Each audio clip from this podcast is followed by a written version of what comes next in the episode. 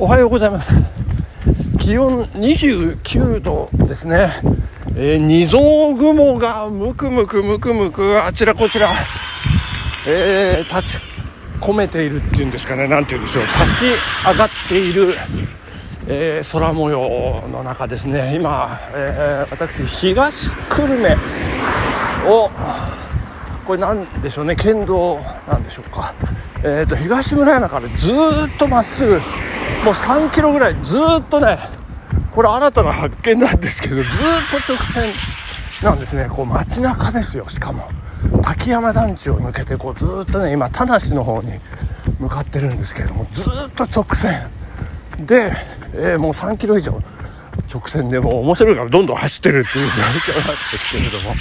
いやー田無タワーがね今見えて右前方に見えてきました、え、東南東に向かってギュイーンとねまっすぐ走ってるんですけど。えっ、とこれ田無タワーじゃなくて何て言いましたっけね。えっ、と西東京スカイツリー。えっとまあとにかくスカイツリーみたいなね、えー、すごく大きくて高くて。これ東京タワーと同じぐらいなんですかね。結構高い。えー、まあ、見えてきました。美しいです。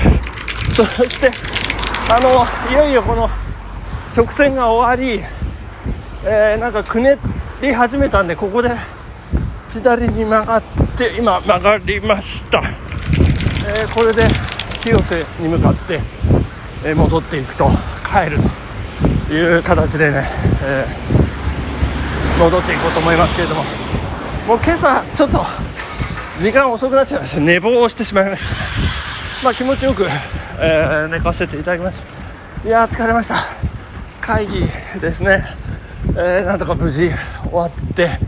いやありがとうございました。ということで東京の家に帰ってきまして、えー、毎日ポリフェノールを摂取する女にこう癒されましてですね。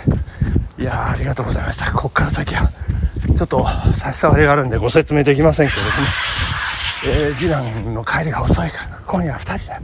今夜二人だ。よ。今夜二人だよ。3回。したからね、えー、まあそんな夜、えー、だったんですけれどもね。まあ今朝ですね、7時に私目覚めまして、えー、7時15分から始まる NHKBS プレミアム、アマちゃんをね、また、また見まして、毎日毎日見てるんですけどね。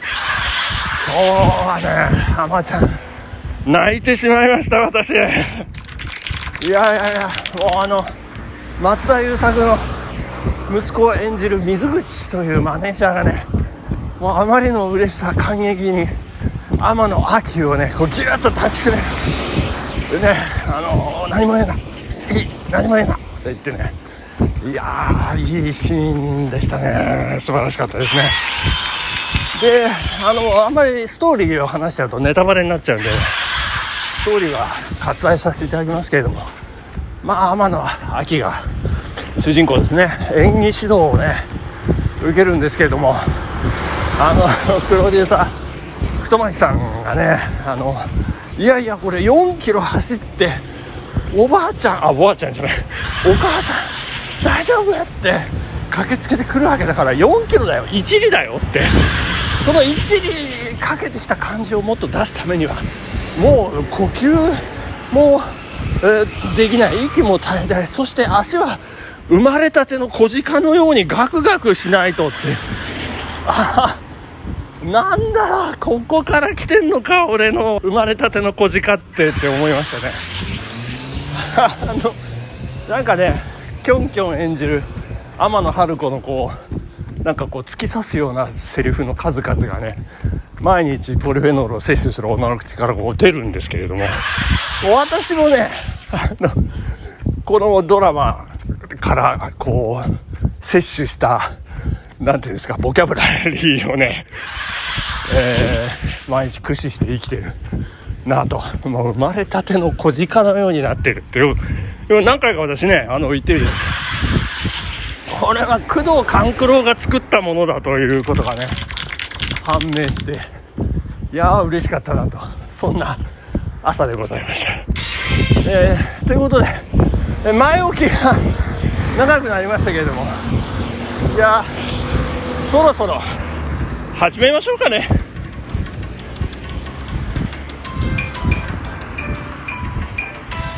毎日走る男の毎あいけない思い出しました。ここでお便りを紹介させていただきたいと思います。たけちゃんさんありがとうございます。昔小沢昭一の小沢昭一的心という番組がありましたがたまにはマチュー昭一のマチュー昭一的心という番組でお願いします。ありがとうございます。どうでもいい内容。ですね でもこれ番組番組名なんでこれいかようにもなりますからね。ちょっとやってみましょうか。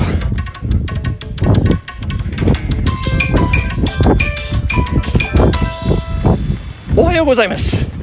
マチュー正一のマチュー正一的心。どうでしょうか。あんま関係ないんですよね。これ変えても変えなくても。まあどうでもいいっちゃどうでもいいね。あの、まあ、ただお便りをいただいてたけちゃんさんが生存しているということが確認できるというのが一番大きいのかなと思いますけどもね、まあ、昨日もタイガース解消しましてね。よかったですね。まあ家に帰りましてですね。なんか歌番組がついてたんですけどこうチャンネルをね変えていい？って言ってね。で変えさせてもらって。ね阪神・巨人最終戦だったようなんですけどもね2023東京ドームの最終戦ということで、まあ、2022ちょうど1年前の巨人阪神東京ドーム最終戦は私は毎日ポリフェノール摂取する女と見ていたということですね。まあ1年経つのあっという間だなと。そんなことを思いながら、ぼんやり見ておりましたら、ちょっと目を離した隙に、1番近本がホームランを打って、わーってなんか盛り上がる。一番いいとこ見逃してしまいましたけど。いやいやいや、近本さんね、長打力もありますということでね。いやー、素晴らしかったですね。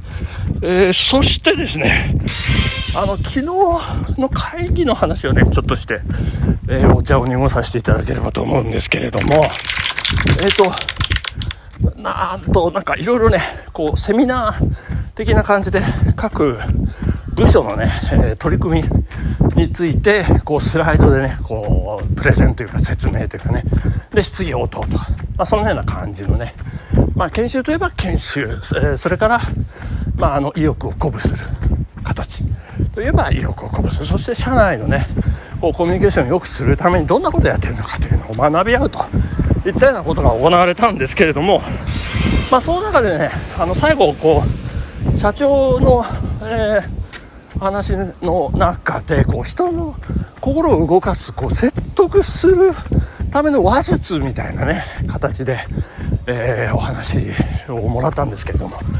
それがあの古代ギリシャのアリストテレスがなんか開発したというね話術ね。えっ、ー、とロゴスとエトスとパトスというちょっとちょっと一見よくわからない、えー、ロゴスエトスパトスですね。この3つだと。でこのロゴスっていうのはですね まあ、あのロジックですよね。こう論理的なこう説明。で次エトスというのはこう何て言うんでしょうね。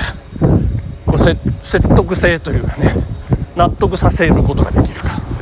で、えー、最後のですね、えー、パトス。これは熱ですね。パッション、えー、熱量で相手を動かすか。ということで、えー、で社長がねこう例題を出すわけです。ちなみにあの大谷翔平が、えー、WBC の決勝の前にエンジンエンジンというかこれあロッカールームですかね。ロッカールームで今日は憧れるのはやめましょうと言ったというその言葉はみんなの心を動かしただけれどもその要素はこのロゴスパトスエトスロゴスロゴスエトスパトスのどれでしょう？みたいなね。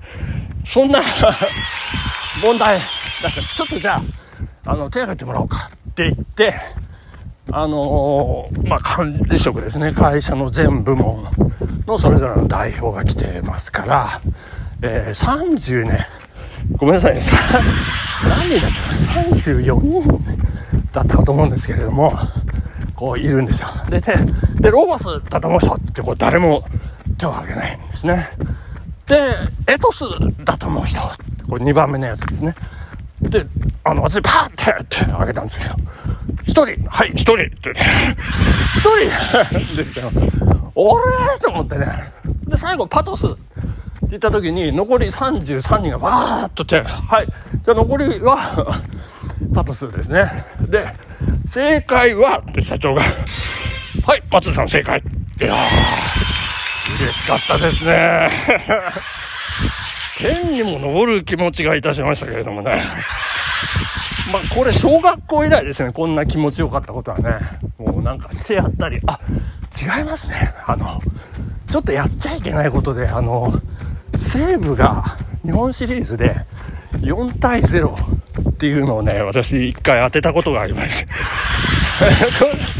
これ、あの、やっちゃいけないことなんでね、えー、言えませんけども、それ以来のこうね、気持ちいい、ね、えー、西武4-0。これもね、私、あの、一人だけだったんですよ。あの、ある、こう、組織の中で。ですから、あの、総取りですよ。すごいですよ。総取りって言っちゃいけないんですけどね。けないですよ。これもう、あの、時効、まあ、時効、あれ今改正になって時効、ないの？あ、時間ですね。ありがとうございました。さよなら。アディダス